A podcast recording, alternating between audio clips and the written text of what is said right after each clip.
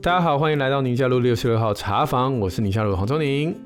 大家好，我是陆夏嘉璐。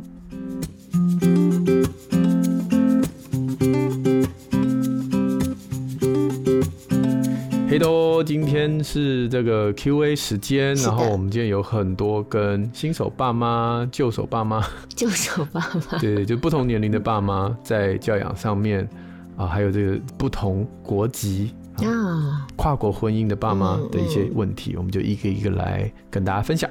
好的，第一位，嗯，第一位。第一位是 Tiffy 零四一八从 Apple Podcast 进来留言，他说是很有帮助的一集哦，他讲的是我们跟张辉成老师的那一集，嗯。萨提尔的对话，还有两位主持人好，先祝两位虎年快乐，虎福临门，事事如意。嗯、我是之前留言儿子一定要我陪睡的忐忑新手妈，谢谢两位回复，希望呢我可以很快的摆脱新手妈妈症候群，努力学习放下当中。嗯、不知道两位是否有过新手爸妈症候群，又花多久时间才摆脱呢？嗯、我听了萨提尔对话那一集，觉得很棒，甚至比看了李崇建老师的影片还有用。我想应该是因为露露为我们一般正常。人发生，然后再配上张辉成老师跟黄医生的角色扮演，让我更能够了解如何将萨提尔运用在生活的应对进退当中，不只是面对小孩，很值得反复聆听，跟着练习，许愿能够来个 part two。我们那集录超久的，我记得。对对，嗯，我最近有一个新的比喻，哎，怎么说？什么比喻？因为我总觉得很多父母很极端，嗯，就要不就是操的很凶，要不就是撒手不管。啊，oh. 然后我觉得那个要走在中间本来就不容易，这种怎么样拿捏是中庸之道，的确不容易。然后我最近就想到一个比喻，嗯，因为我很爱看运动嘛，嗯，你知道有一种投手叫蝴蝶球，蝴蝶球叫弹指球了，就是大部分你在看比赛的时候都是越快越好嘛，哇，什么快速球啊，快速对决，砰砰砰砰啊，嗯、对，再不然就是什么直插，咚咚咚咚这样子哈。嗯、但是蝴蝶球超慢，就是它速度很慢，然后。呃，它的特点就是因为它球都不会旋转，嗯啊、所以那天风往哪吹，它就往哪飘。哦，那就很难了，对不对？因为打者他没有办法知道这个球会往哪飘，连捕手都不知道，嗯、所以蝴蝶球的捕手要搭配很厉害的捕手，因为他永远都不知道球会往哪走。这样，如果那天刮起大风，你就知道那个球简直是没有对，没有人打得到。对对对，嗯、那就是蝴蝶球的威力。哦，但是就是我看到蝴蝶球的投手有个特色，就是它可以投很老。因为他对手臂的压力不大，嗯，所以那些投快速球的啦，投指叉球的，一一都退休了。蝴蝶球的都可以投到四十好几这样，嗯。嗯，历史上很有名的很多蝴蝶球投手都四十五、四十六、四十七、四十八才退休的。啊，有一些市场到这种年纪真的是职棒哦，职棒嘿嘿，不是那个社区的业余棒球，直棒哦，甚至有一些投手投到一半受伤，开始觉得嗯不行，再这样下去我赚不了太多年钱，他就开始改练蝴蝶球。哦。当然也不是那么容易啦，这种球还是得，还是一个很很机械式的，就是你每一球每一球每一球都要投的那个球都不动，那样咦这样飘，嗯，所以当然有难度，也不是每个人都练得成，不然每个人都去练这个。对，当然不是很市场上主流，也是因为那天如果没有风，你就完了。你投手去人家都打得到，就是慢慢飘进来 就嘿嘿，你死对对，所以它有一些风险在。但是我就觉得，哎。这个比喻就是像我们男生在当父母的时候，嗯、我我自己小孩小的时候，我也是很想要，就是当一个这种快速直球的父母，嗯，就是我我立刻能够到位啊，我用强力的方式来达到小孩能够就范，能够被我训练，然后让让他达到我心目中的目标，嗯，可是那个到最后就是受伤嘛，你也受伤啊，他也受伤啊，大家就两败俱伤，当然也有一些成功的。啊，也有成功，嗯、就用蛮力的感觉，用蛮力的感觉，嗯、跟他拼的那种。对对，那到后来大家两败俱伤的时候，有人就说：“那我不干了啊，就随便你，就放弃了。”可是你不，这个投手不是说我今天要不就是快速直球，要不就是下场不干嘛？这这样有点太极端了。嗯，你是不是能够做一个蝴蝶球的投手？就是我还是很努力的把球往中间投啊。嗯，但是今天会发生什么事情，我不晓得。我可能今天。被这个没有风，我被打的打得半死，但也有可能今天风很大，然后我把这个呃打者全部都三振，这都可能的。但是我做的努力就是努力把每一颗球往那个方向丢，嗯嗯嗯，就是每一颗每一颗慢慢丢，那可以很久啊，因为你陪伴孩子时间很长，对对，所以最后你都会成为一个传奇的投手，传奇的父母。传奇的父母，蝴蝶求父母，这个就是我心目中想象这个比喻，中庸之道，就是我不要求就是宰制力很强的的人，嗯，我也不要成为完全摆烂，就是全部都放任的。哦，我就是做一个很机械式的动作，就是哎，就是一直一直耐心陪伴，耐心陪伴，耐心陪伴。最后，你就是一个传奇的父母。嗯，这也真是你父母这当爸爸这十来年的资历之下有的一个体会嘛，哈，对不对？嗯，因为中间你会有乱流，一定的啊，对啊，对啊，一定会被有打爆的那一场。因为 Tiffy 他就问说，是不是有新手爸妈症候群？我就觉得应该每个人都有那个经历吧，只是严重程度不一。可能有些人个性比较大剌剌，像我个性比较大啦啦，就不会那么。那么紧张，但你再怎么样不紧张的人，你其实，在你碰到人生第一次成为爸爸或妈妈，那个也很很难免，什么事情都搞不清楚状况啊。所以有有的时候，我们真的就是因为过去也经历过这些，然后各种现在看到很多新手爸妈问的问题，我们就是我我自己，我常常看我就有会心一笑那种感觉，就觉得啊，就是那种。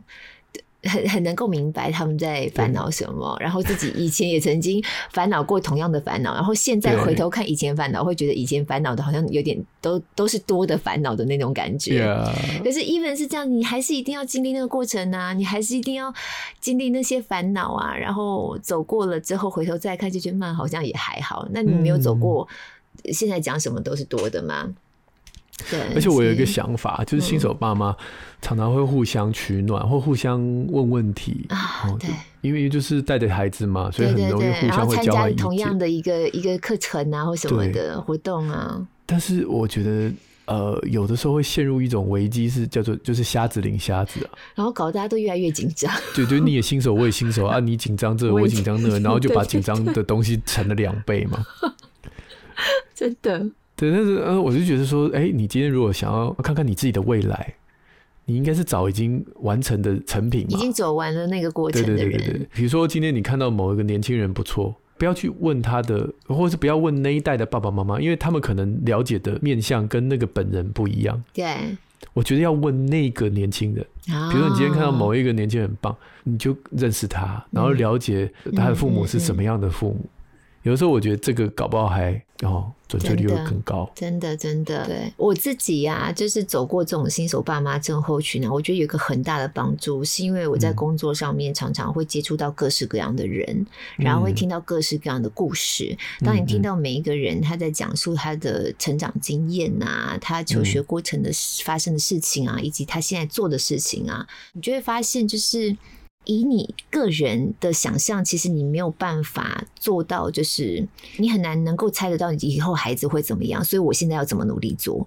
就每个人的发展实在是太不一样了。太不一样了。对，对，然后甚至你同样的一个一个原生家庭哦，例如说都是很破碎的原生家庭，哎、欸，其实也有可能会出现非常好的、非常极端的不容量的结果。对对对对对，所以当我访问了这么多的特别的故事之后。其实我在看待我自己的孩子，我觉得那个包容性会比较大，因为你就不会觉得说我一定今天只能够这样做，我的孩子才能够那样这样子。嗯嗯嗯嗯嗯，对，所以就会觉得哇，其实这世界上有好多可能哦。那你还是会有一些核心的东西会变，你必须要呃坚持住的，那就是我们常常在讲的嘛。你怎么样给孩子一个完全包容的环境？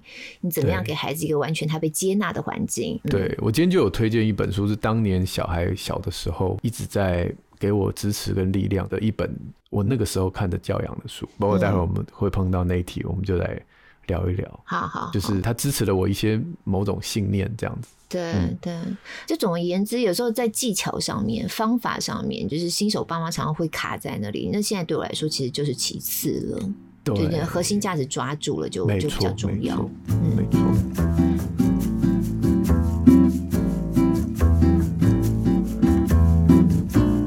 嗯这位是两岁小孩的妈，她说每一集都听三次，也是从 Apple Podcast 进来的留言。每一集听三次，其实跟我们差不多哎、欸，因为我是录的时候听一次，然后要预备要剪接，对对对，然后听一次，然后最后可能播出的时候有空也会听一次，听三次。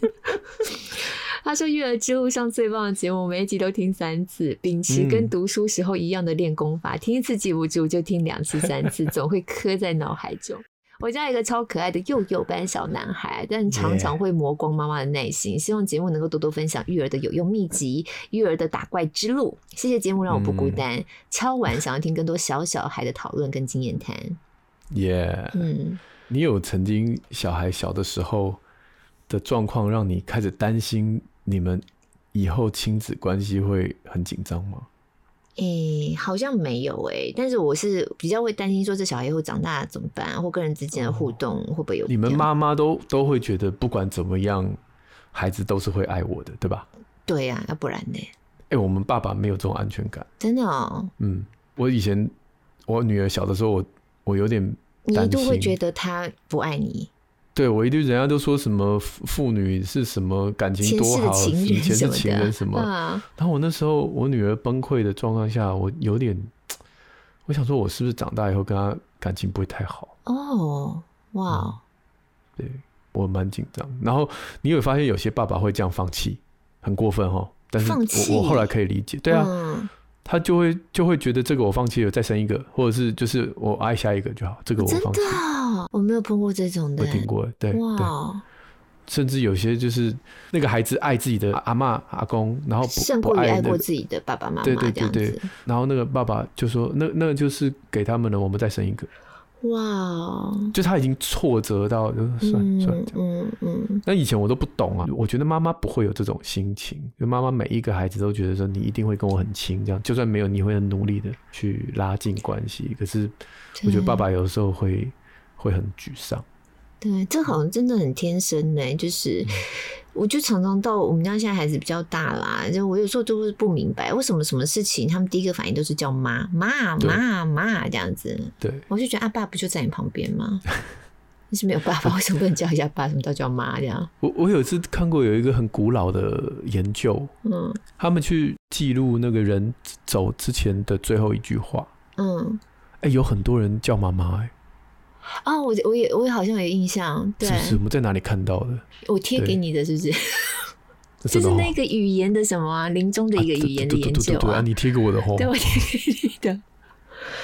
对啊，嗯，他就是无意识当中已经在抑语了，临终的抑语，然后叫妈妈、妈咪这样子，很多人。对啊，我女儿以前崩溃的故事，其实我我在节目上只讲一两个，其实有好几次。嗯，然后我会。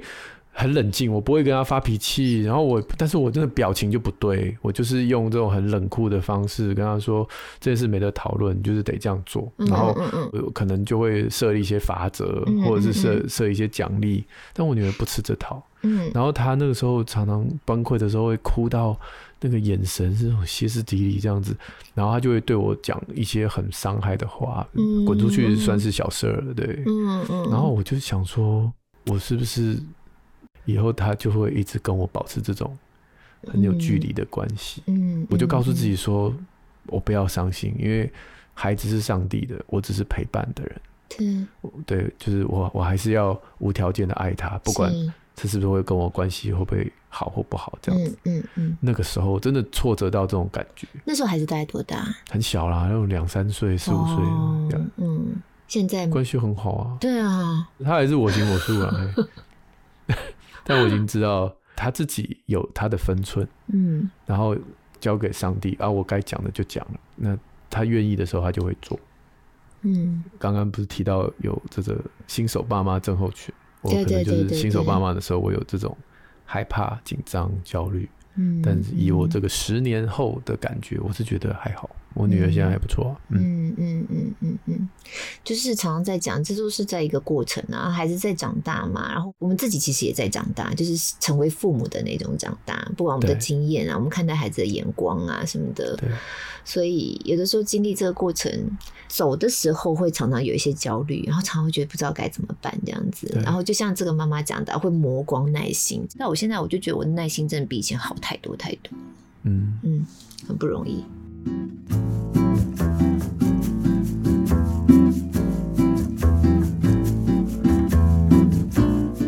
好，下面这位是呃 Julian Chen，他说夫妻的教养态度差很多，要怎么去平衡？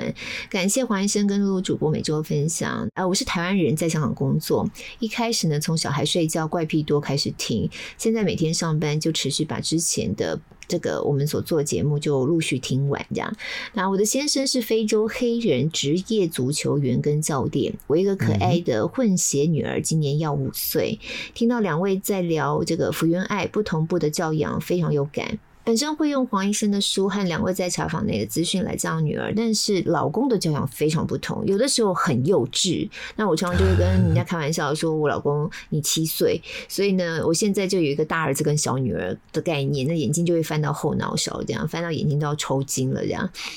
绝对明白不同家庭教育背景和成长会需要的磨合，也有时候呢会使用黄医生的方法，呃，对方是站在对小孩好的立场，就是他的那个用意是良好的。”哦，用这个角度来看，嗯、但是常常要催眠自己哦，要不然常常就要炸掉。嗯、虽然圣经说舌头是最柔软的武器，需要多听少说，但真的很难。那想问问有没有英文的教养读物可以推荐给爸爸的呢？谢谢。就是我刚刚说我今天讲就是推荐的这本书了，嗯嗯，叫做《Brain Rules for Baby》。嗯，这个中文翻的有点怪，叫《零到五岁宝宝大脑活力手册》。嗯，这本书很老，我的小孩很小的时候我就看这本的中文翻译了。嗯，然后我看了这本书，给我一个定心丸。那作者是一个发展分子生物学家，然后他研究人脑的发展跟精神病症等等，还有基因的关系，叫 John Medina。那 John Medina 的著名的著作叫《大脑当家》，然后在更之前就很红。嗯。Brain Rules 跟他英文的那个第一的标题，然后前面两个字是一样。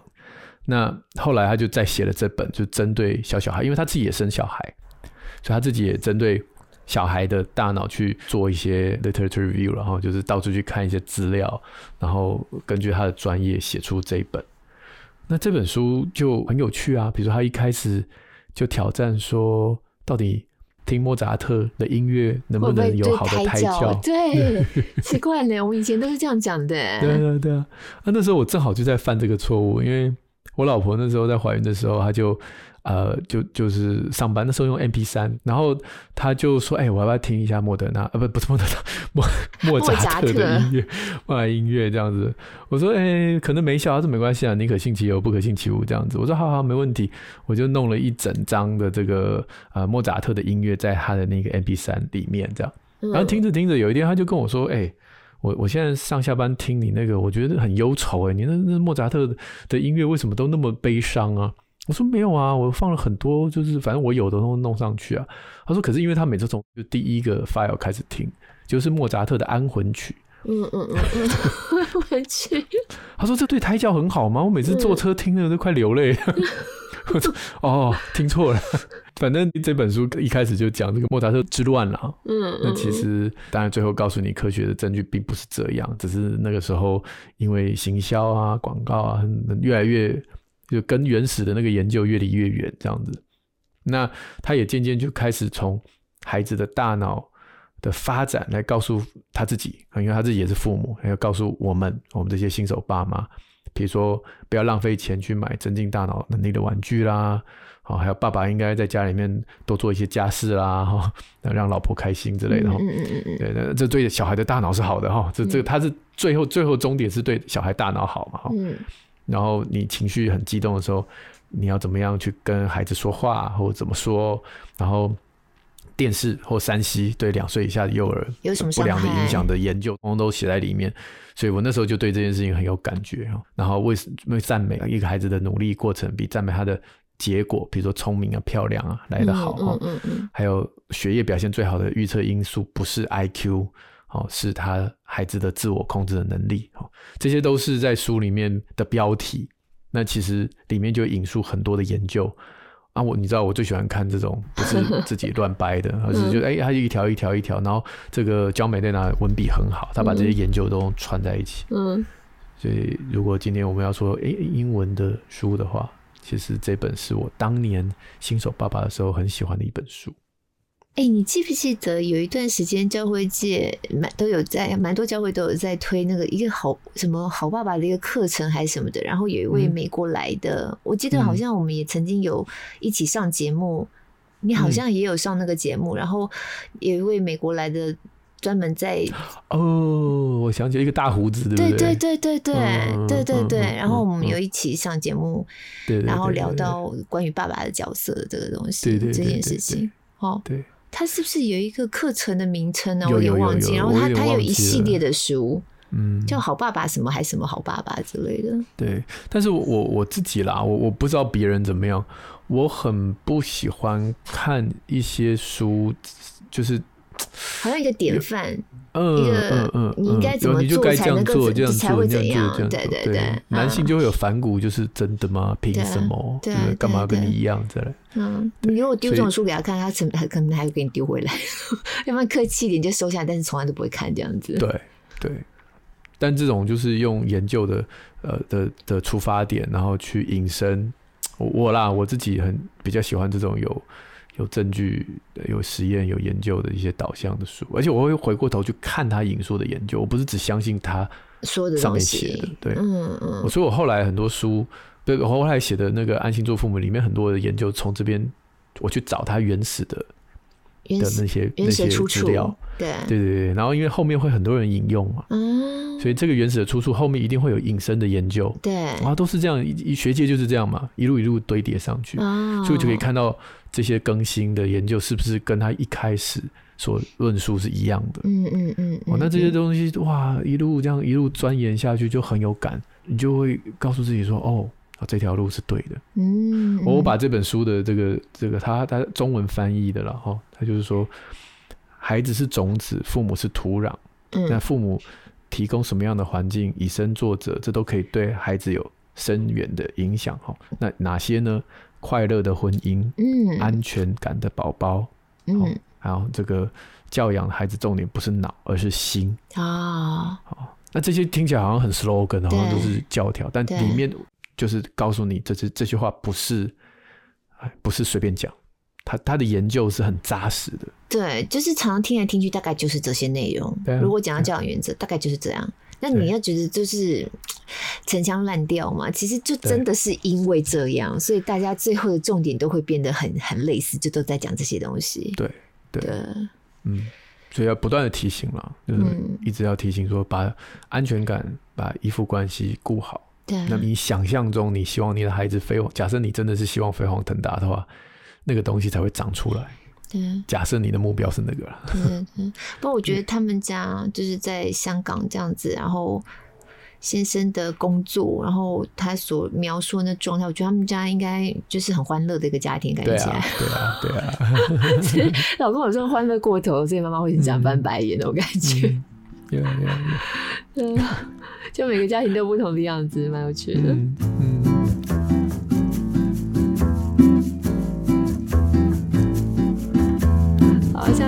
位是美股小菜，从 Apple Podcast 进来的留言，嗯、他说新年快乐，也想请教一下，谢谢。呃，夏主播，呃，黄医师，你们好，我是一位工程师，同时是一位二宝妈。Team 的节目是我每天回家前必做的事。第一个原因是每次听你们节目都会让我有正面思想，同时也会让自己在工作的紧凑状态调整回比较好的状态，让自己变成比较有耐心的妈妈模式。那目前有一个烦恼想要请教，就目前我比较大的孩子呢，男孩子四岁，呃。这个儿子是一个慢热的个性，同时偶包也蛮重的，嗯、所以有时候突然一个点可能会让他不舒服或不自在的时候，他就会整个别扭起来，嗯、或发脾气。那有一次在玩万圣节讨糖活动，每个小朋友都要闯关，像是抱抱外公外婆啊，或讲一些这个英文单字啊。啊，本来他都好好的，可是换了我儿子要闯关的时候，他就突然情绪就来了。哦，嗯，我大概知道他不喜欢被别人关注，或者是这一题他可能不会，所以就突然崩溃。那这种状况常发生，我一直鼓励他多尝试，而且不要太在意别人的眼光，重点是享受过程。嗯、可其实我有点担心，这样状况会让他在学习或人生过程中，呃，一觉得挫折就很容易放弃。也希望他可以自在一点。嗯、不知道两位有没有什么样的经验，可以调试妈妈的应对方式呢？谢谢。这样经验哦，这个真的是我儿子。对，我也立刻想你。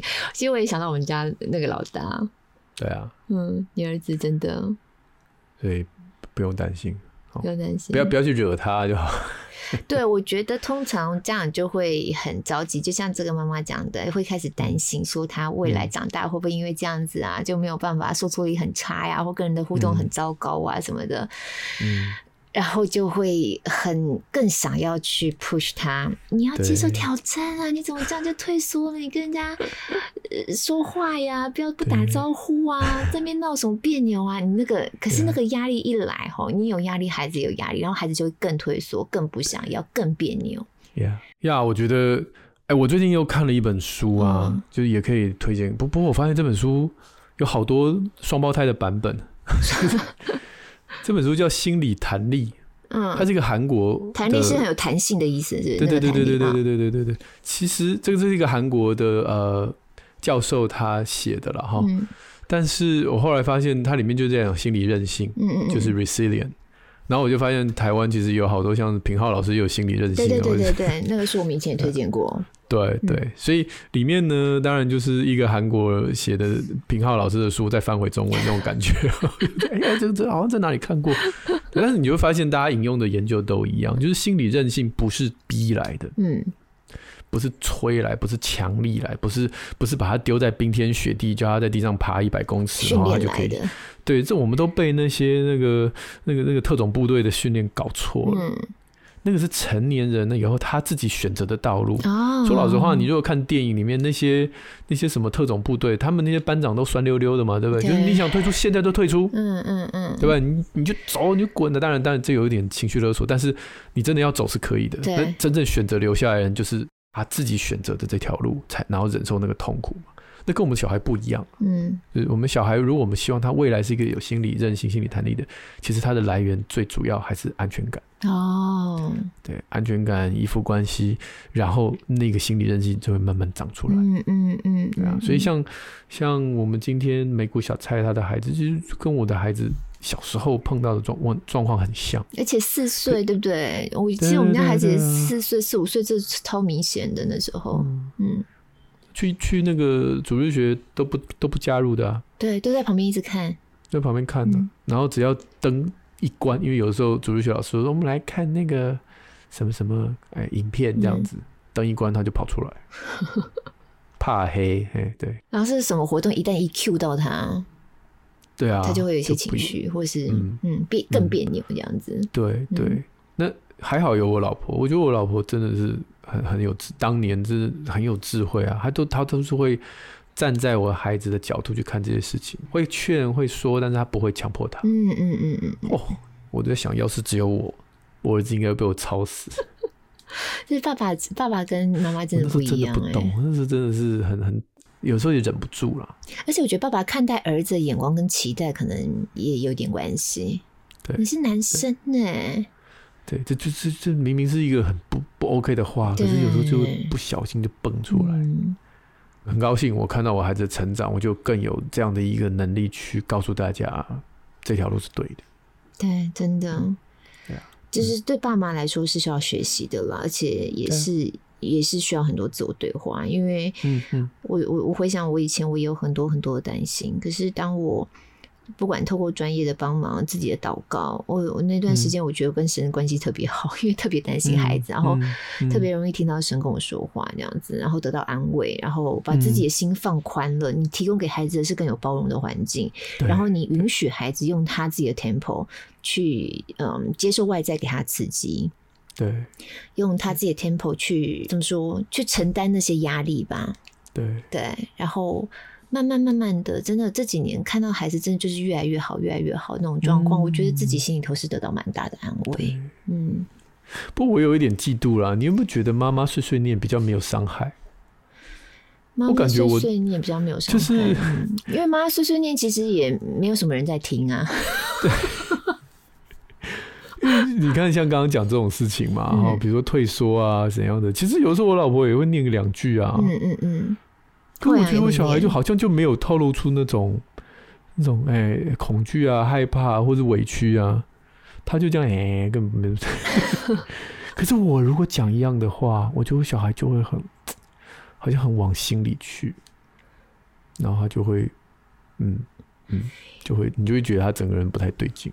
然后我老婆就跟我说这些话，就是我陪伴的时间可能没有我老婆多，对。然后小孩又很在意，好像很在意爸爸对他的看法评价。虽然我没有这样讲，可是他们会在意，嗯嗯、所以他们就会很两难。就是我好像如果要听你的话，就对不起我自己；如果我我要对得起自己，我要伤我要伤害你，让你失望，这样。我觉得奇怪，嗯，好像。我觉得爸爸，我觉得爸爸就是会有一种说不出。就如果他真的板起脸来的那种，嗯、那个给其他人的压力感受，跟妈妈真的就是不大一样。妈妈、嗯、真的有一种你跟他赖一赖，反正他也拿你没办法的感觉。嗯、那爸爸就是、嗯、那种。我们每次我们家最容易引发爸爸爆点，就是晚上大家都在那边东摸西摸不睡觉。我们家爸爸非常介意大家的睡眠时间。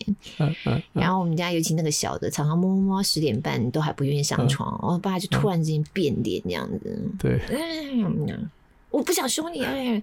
然后我们小杰的哥，我不要你了，我不要你了。对，爸爸凶起来是真的很凶哎、欸！我每次都跟我们家小孩讲，我说，我觉得我们家小孩真的就不怕我凶。我说，你们看过你爸凶，嗯、他们说有。我说，对，他等下就要这样凶，然后他们就开始比较盯紧。我老婆每次都讲那个笑话，说那个他那么好说歹说劝小孩赶快去上床啊，赶快那个，嗯、然后小朋友就哎哎哎不理他。然后听说我钥匙一插进门就咔咔声音，然后我儿子说爸爸回来了，啊咚咚咚咚咚咚咚咚，关灯。躺在床上。哎、欸，我们家也有，我们家爸爸也会有这种 效果。气死了！对，有的时候爸爸晚上应酬，刚好比较晚回来，然后我呢就会带着孩子，然后他们几个女生就很喜欢跟我们，就是在同一张大床上，他们就是，然后我们就聊天啊，讲话。其实我自己也没什么注意时间，我觉得跟他们这样我也蛮开心的，讲故事啊，讲今天学校什么事情啊。然后突然听到啊，开门声音啊，不不不，连我自己我都拉回来哦，我自己就带着小孩，赶快的快点 躺下来。要不然又会被骂，真的。怎么你每次这样子，你每次带他们，他们都这么晚睡。然后对不起，对不起。怪兽般的存在，我的。我老婆就会有时候会反击，嗯，比如说有时候换我跟小孩聊一些东西，聊稍微超过一点点时间，这时候我老婆就说：“哈，你跟他聊天就可以比较晚睡啊，我跟他聊就不行，是不是这样？” 我就哎哎，现在是大老婆的反击吗？嗯，好啦，我们今天最后一位听友是相鱼的妈，她是为了两个女孩，一个五岁，一个四岁。在这样的过程中，感谢有两位主持人陪伴，嗯、让我能够对现在、对未来孩子将要面对问题，能够有个想法跟雏形。那我们家老大呢，喜欢看绘本、画图，可是老是被妹妹打断。妹妹总是好奇模仿姐姐在做什么。嗯、自从听了两位主持人的建议，应该有个共识，家里放一个空间，想要专心的人在那里就可以不被打扰。嗯、那两个姐妹听到这个提议的时候，姐姐。感动到抱着我，原来妹妹的干扰造成了这么大的困扰。我会努力试试看，让妹妹在姐姐专心的时候也可以学会尊重。嗯，啊，对，这个我们以前有聊过，对不对？对对对对对。所以这位听友等于这个听了你的那个那时候的建议，又有一些回馈。对，然后我觉得好棒了。对，姐姐真的很感动，感动到抱着妈妈。呃，这位姐姐长大以后记得。写个卡片给黄叔叔啊，还有那个夏 夏姐姐。我们家那个这小的真的就爱模仿大的，因为我们家两个姐姐在学校的作业，他们很常就是必须整理他们呃老师交代的东西嘛，他们叫要做手札这样子，嗯、然后就会贴一些。纸纸胶带呀，贴一些贴纸啊，这种有颜线的纸纸胶带非常漂亮，然后贴一些贴纸做他们手札这样。那、嗯、我们那个小的呢，他根本大大字不是一个，目前还是在一个文盲状态。可是他就看着姐姐在那边做手札，他也自己，嗯、我现在我说你现在在忙什么啊？我现在在做手札呀。然后就是不知道哪里去弄个本子，然后在那边贴啊，自己在那边画啊什么什么的，然后也非常认真的在那。我就觉得哇，这个人最早开始学习都从模仿来的耶。家里有几个女孩就会有这种过程，真的真的。对，好，那我们今天还是有推荐一些书嘛，哈。是是是，嗯，啊、呃，就是我刚刚讲这个心理谈，哎，这样子我在这边用掉了，我以后在礼拜三就没得用。而且我们常重复使用，里面有很多经典的研究，嗯嗯嗯，对对对，心理弹力跟心理韧性，韧心理韧性是就是那个品浩老师的书，对对对。对对。好的，好，那我们一样会把这个书的链接留在我们节目资讯栏里。是，我最后念一下这个啊，听友的回馈。那因为内容都是称赞我们，不好意思一直念。然后我就 Jeffrey 一九五星赞的留言我们看到了，谢谢哈。那 C 影物啊，他听了心情就会跟着好的留言我们也看到了，谢谢啊。香奈儿一定要五星，星星星星星星星。这个谢谢你的留言，还有 YT 黄啊，很喜欢宁夏路。